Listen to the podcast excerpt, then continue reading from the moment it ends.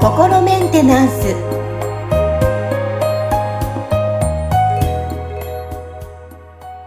はい皆さんこんにちは。心メンテナンス。本日もアシスタント三上恵と気候ヒーラーの吉村隆二です。はい吉村さん本日もよろしくお願いします。よろしくお願いします。はい。さあ今日はあの、まあ、前回のテーマとつながるんではないのかなと思うんですが、はい。えーまあ、好きなことを、えー仕事にしたらみんな多分そういうことを望んでるっていう方が多いと思うんですけども、うん。はいはい。はいはい。えー私自身も今は好きなことを仕事にできてるなーって、長年かな ?7 年目を迎えます、うんレポーターとしても。でも毎回7年経っても、あの、ワクワク、新鮮な気持ちがあるっていうのは本当に好きなことじゃないかなーって思ってはいるんですけども、はいはい。はい。ちょっとこの好きなことを仕事にしたら、はい。うんうん吉村さんご自身も今、そうでいらっしゃいますよね。そうですね。はい。うんうんうん。あの、ただ、じゃあその、この好きなことを仕事にするっていう時のその好きっていう言葉をどういう意味合いで使っているのかっていうところ、はい。あの、どの、どの感覚をその好きって捉えて、その、言ってるのかっていうところで、ちょっとまた、こう、意味が、かあの、変わってきちゃう可能性があるなとは思うんですよね。うんその、例えば、その、はい今僕は、その以前の、この、この仕事始める前は、全然その、なんか知りもしなかったような、選択肢になかったようなことを仕事にしてるわけですよ。うん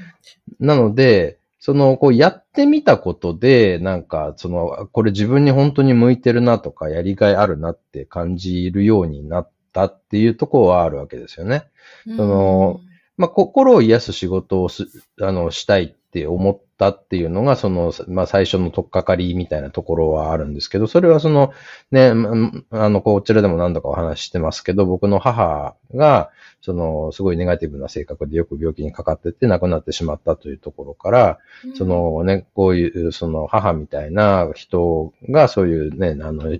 まあなんだろうな、あの、まあひどい病気にかかったりとかってする前に助けられないかって思ったんで、その心を癒すとか性格を改善することができる仕事って言って、あの、考えたわけですよね。で、その時は、最初は僕の中にはその選択肢は心理カウンセラーぐらいしかなかったんで、うん。そのカウンセリングの勉強してたんですけど、その、はいこう、カウンセリングだけだと、その、なんかこう、助けられないタイプの人たちがいるなっていうことに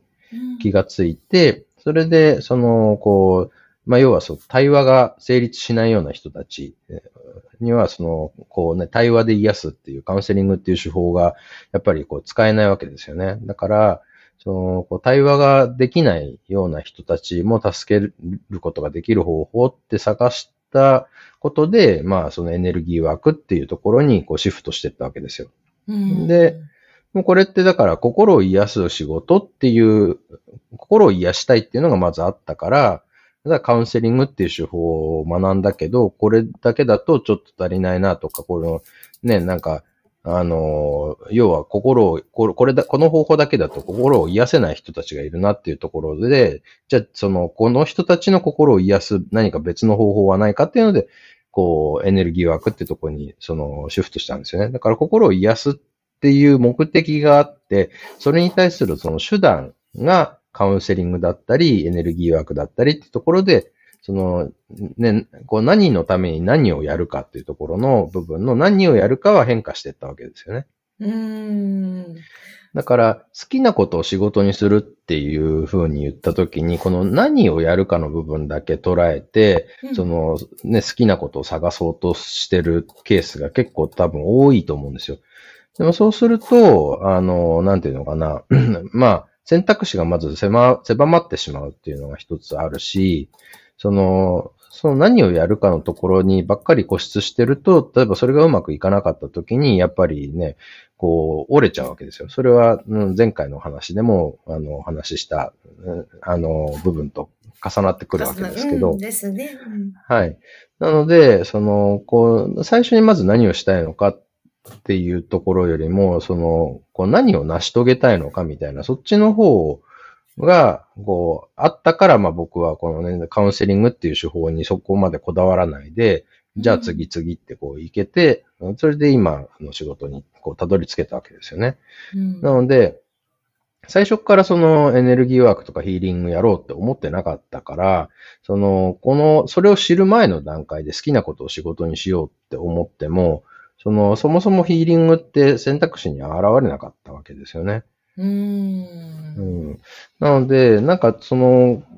こう好きなことっていうのを、なんかど、どこの部分、どのレイヤーとかどの抽象度で、その好きなことっていうのを捉えてるかっていうので、この、変わってくると思うんですよ。例えば僕はまあ、例えばその、えっ、ー、と、今の仕事以外のと、ね、ところで、その、時間を結構どんなことに費やしてるかっていうと、まあ、僕結構あの、ね、オタクなんでアニメとかゲームとかをよくやってるわけですよ。アニメ見たりとか、ゲームやったりとか。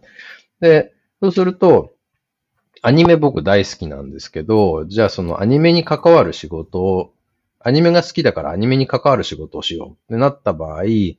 その今の仕事には出会えていないし、はい、その今の仕事ほどのパフォーマンスを発揮できているだろうかって考えたときに、ちょっと難しいんじゃないかなっていうのはありますよね。そのそもそも、うんその、例えば絵を描くみたいなことに関して言うと、僕はその、あんまりその、そういう根気があんまりないんで、うん、あの、ね、なんかこう、一つの絵をこう、ね、なんか集中してこう描くみたいなね。うちの娘たちはそれができるから、イラストのあのコースがある高校に今通ってますけど、やっぱりその娘たちが描いてる絵とか、それからうちの奥さんがもともとね、その絵の世界の、あの、あの業界の人だったから、結構その娘たちが描いた絵になんかまたこう、いろいろアドバイスとかして、で、それでまた、ね、なんか子供たちがこう直して、で、奥さんが、あ、これいいんじゃないとかって、なんかそういうプロセスとかを近くで見てるんですけど、うん、なんかね、こう、あの、数、だし、娘たちがそうやって成長していくのを見てて、すごい微笑ましい気持ちになって見てるんですけど、じゃあ、それを僕ができるだろうかって考えたときに、なんかできないなって思うんですよね。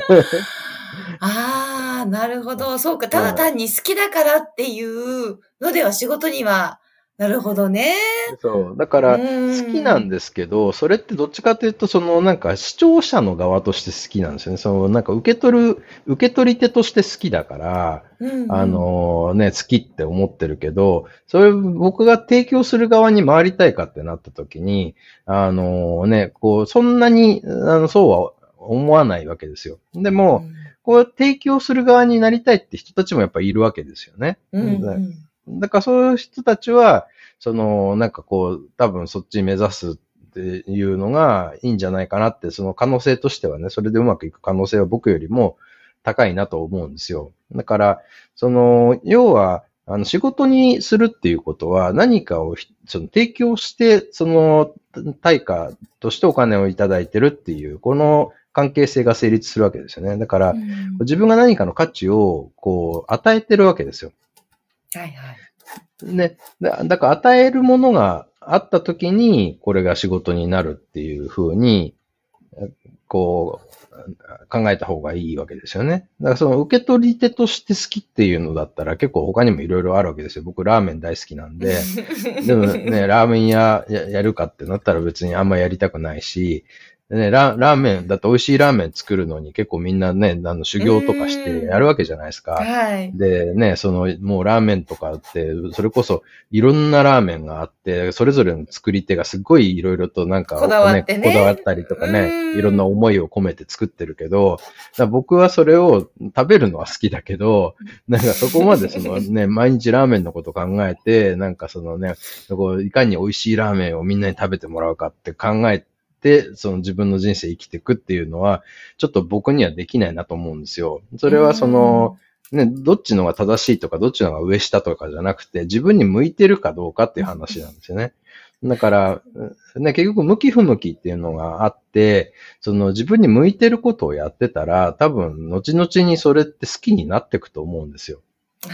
そうですね。あ、本当にそうだと思います。うん、それに気づくか、気づくかそうなんですよねっていうとこですよね。そう。だからじ、自分が、要はそのね、なんかじゃあちゃんと仕事として生計立てていくってなったら、うん自分がその価値を提供し続けられることをやって、で、それで、それに対して対価としてお金を受け取り続けることができるっていうことを選ばないと、これはその、なんていうのかな、こう、長く続けられる仕事にはならないわけじゃないですか。うん。で、なると、その、なんていうのかな。まあ、もちろん好きなことをやれてるっていう状態は望ましいんですけど、最初からそれが好きかどうかっていうことよりも、もしかしたら、そのなんか、そんなに頑張らなくても、他の人たちよりも成果が生み出せることで、それを他の人たちはお金払ってでも受け取りたいって思うようなことが自分に提供できるだろうか。そう自分が提供できるものの中にそういうものがあるだろうか。あるいは、そのね、それを、こう、みんなが欲しいって思ってもらえるような見せ方とか伝え方ができるだろうかとか、そういうことを考えて、その自分の仕事を選んでいくみたいなことですよね。まあちょっとそうんの、こうちょっと起業家的な話になっちゃうと思うんで、そのね、なんかこう、またその就職先を選ぶみたいな話になると、まあそれだけじゃない、他にもちょっと考えなきゃいけないことは出てくるとは思うんですけど、でも何にしても、その、なんていうのかな、こう、ただ自分が好きなものってなると、なんかその今流行りで、流行っててみんながなんかね、あのー飛びついて注目度が高いことに対して自分は好きって思ってる可能性もあるわけじゃないですか。なんかね、この、あの、今流行ってる業界に行ったらモテ、モテそうだとかってね。それはね、ぶあの、僕も、あれですよ、なんかね、好みのタイプの、なんか、んあの、女性からチヤホヤされたりしたら、ね、あの、いい気分になるから、これはもちろんね、これは僕は好きなことっていう感覚になるかもしれないですけど、でも、果たしてそれを僕がだからずっとそのね、やり続けられるかってなったら、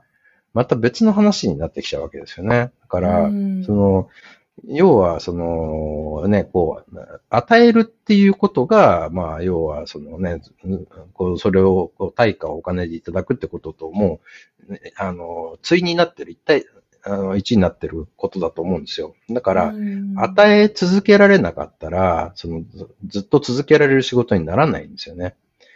ってなると、その与えることに対して自分は、その極力その、なんていうのかな、抵抗が少ないっていうか、しんどくならない、うん頑張らなくてもやり続けられるみたいなことの方がもしかしたら重要だったりするんですよね。その時になんかね、あの、こう流行ってるから好きとか、なんかこう、あの、なんだろうな、なんかこう、高揚感みたいなものを求めて、そこに入ってくるよりも、淡々と長く続けられて、らられることの方が仕事にするには実は合ってたりするわけじゃないですか。その今の話の流れでいくとね。うん、だから、そうなると、その、なんていうのかな。自分これ好きだって思ってるのは、その、なんか、ど、どのレイヤーとか、どの立場で好きと思ってるのかっていうのをちゃんと見極めないと、その、好きなこと、仕事ってね、あの、こう好きだから、この業界入りましたってなったけど、あれなんか違うな、みたいなことになっちゃう可能性もあるわけですよね。そうですね。ちょっと遠回りになる可能性もありますね。そうですよね。うんそう、だから本当にその自分の魂がなんか何を求めてるかとか、自分の魂がその何、どういうことでワクワクするかっていう、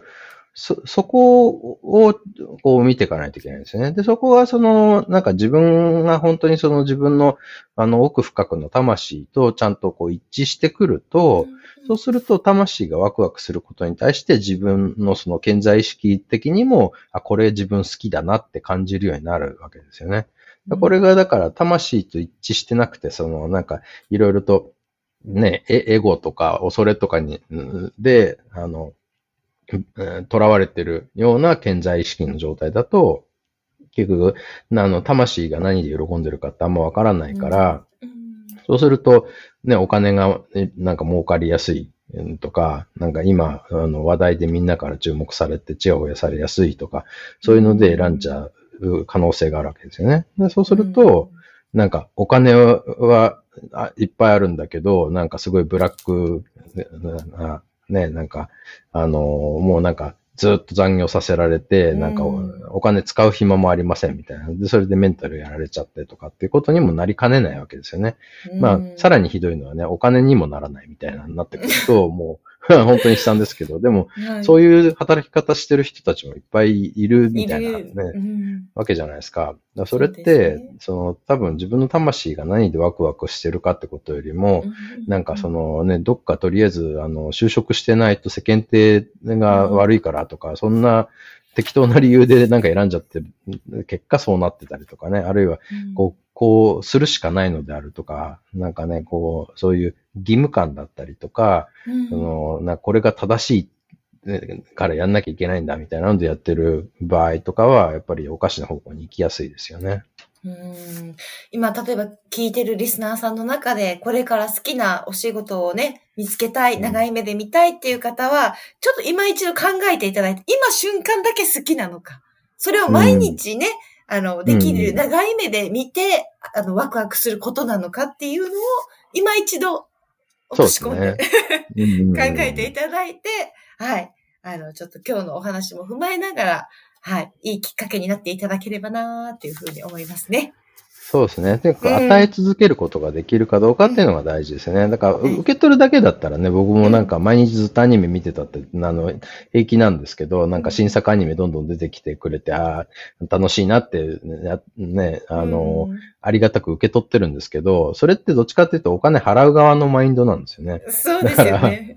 受け取るためには、こっちがちゃんとその提供し続けられるっていうね、与え続けられるものっていうので、えーこう考えてほしいなっていうのがありますよね。はい。いや、いいアドバイスがいろいろ今日も聞けましたよ、皆さん。私も踏まえて。はい。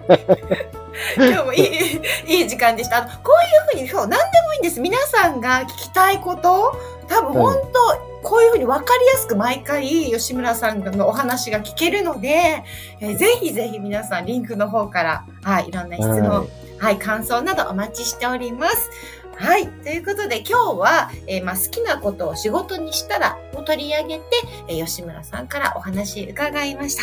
えー本日もありがとうございました。ありがとうございました。